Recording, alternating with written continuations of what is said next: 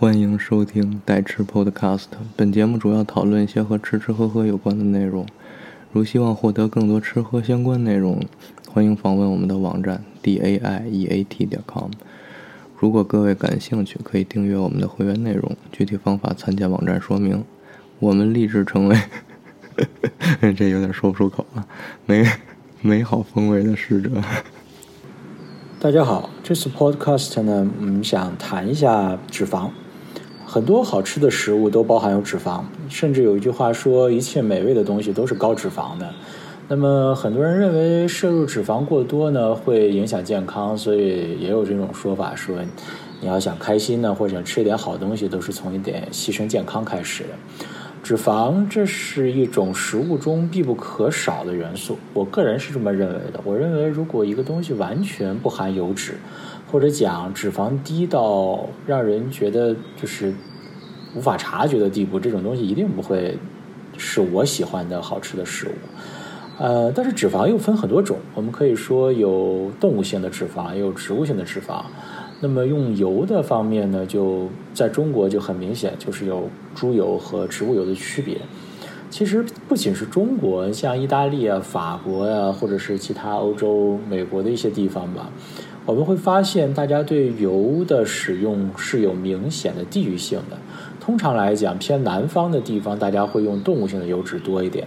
偏北的地方，大家会用植物性的油脂多一点。拿意大利为例，北方的意大利人做菜会下大量的橄榄油，而像南方意大利人，他们就是以猪油为生。那么，当你吃到很浓厚的奶香或者奶油，或者说是黄油的风味，你知道你一定是在法国。你在中国，嗯，像山东、华北一带，大家都是用。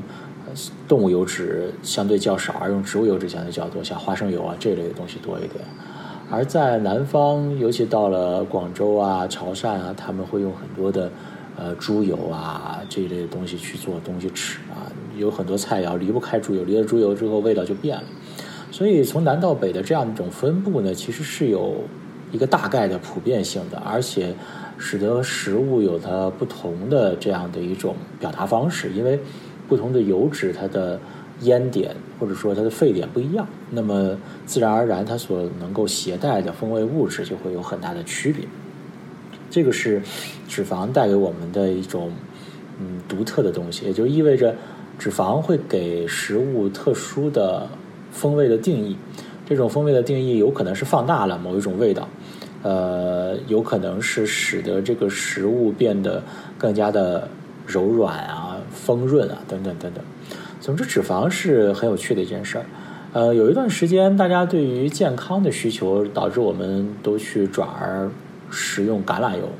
嗯，我不知道大家对好的橄榄油是怎么界定的。有的说什么特级初榨呀，等等等等一系列的东西。我总觉得，如果你吃的橄榄油会比较好的话，那你在口中的持续感会比较强。换句话说，这橄榄油的风味有坚果味的，有。辣有一点苦，那么你想让口腔中有一种比较持久的感觉呢？辣的风味是一定会存在的，也就意味着好的橄榄油吃起来都会有点辛辣感。我个人是这样的一个判断标准了，呃，因为你会从辛辣感的角度很明显的判断出来这个油是一种什么等级的，或者说它的产地啊等等等等。有很多油，橄榄油呢，就是你吃起来觉得蛮香甜的，但是它不持久啊，这在我看来这不算是。好的橄榄油，其实从成分上来讲，橄榄油和猪油都属于单不饱和脂肪酸，就是它们从用的角度来讲，也都要求低温。我们现在很少用猪油，但是大家如果以往用猪油用的多，就会知道猪油是很少用来高温油炸东西的。但高温油炸东西，我一般会使用植物油，烟弹比较高的油，比如说像花生油或者像是豆油。当然，豆油用来炸东西不太好了，确实对健康有一点。如果你长期吃豆油炸的东西，会有点影响。这个问题我们在以往各期的这个我们付费的阅读栏目中讨论过这个问题。呃，油总体来说是会放大风味的，它会给食物不同的质感。比如说，嗯，我们去吃油炸的食物的时候，我们会呃对酥脆的这样的外皮感兴趣。我们也同样会对这种鹅肝啊这一类的。比较典型的脂肪类的食物的这种柔软绵密的口感感兴趣。换句话说，脂肪是一个非常多变的东西，它不仅仅给了食物风味上的增强，同时也给了食物各种变化。这种变化是质地上的变化。那么，不同的风味搭配不同的质地，会给我们的口腔带来不同的触觉和味觉的享受。尤其是它所携带的这种芳香的分子，会对我们的口腔后部的刺激比较明显。因此，我在想，大家都说好的食物一定是携带有脂肪的，这并不是一个夸大其词的说法。因为无论你采取哪一种烹调方式，或者你采取哪一种食材，呃，它最终都会以它的脂肪含量来决定它的风味的强度。呃，当然也不能一概而论，说脂肪一定是会对风味有放大的作用。比如说盐，或者说这个食物的咸度，呃，如果你加入比较多的脂肪在烹调的过程当中，你可能就要相应的调味的手也要下得重一点，因为大的脂肪颗粒会把盐的这个氯化钠的钠离子包裹起来，嗯，你可能会尝不到那么咸，但实际上已经。摄入很多的盐了，所以这就是为什么往往高脂肪的含量的食物含有的矿物质的含量就是也会比较高，因为你要达到同样的咸度的话，你要下格外多的盐才能尝得出来。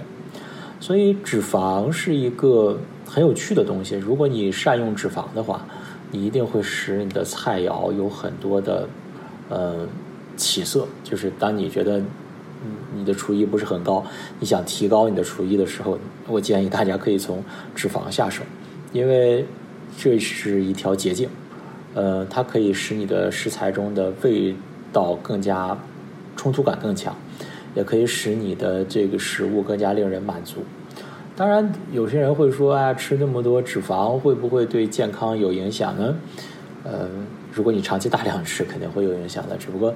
我们说，我们讨论的是味道，而不是说你的摄入量啊。就是你让它的这个味道达到一定是好的层次的时候，你可能会在这个菜肴里边下入比较少的脂肪，少吃一点就好了，对吧？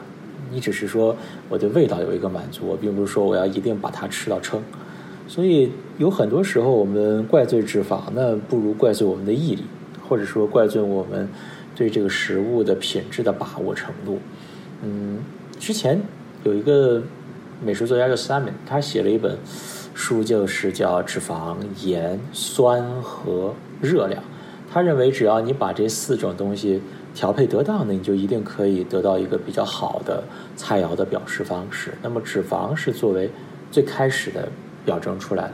网飞好像把它拍成了一个纪录片，呃，我不知道小赵老师有没有看过。如果小赵老师有看过，我们可以请小赵老师针对这个纪录片给我们做一个相应的点评。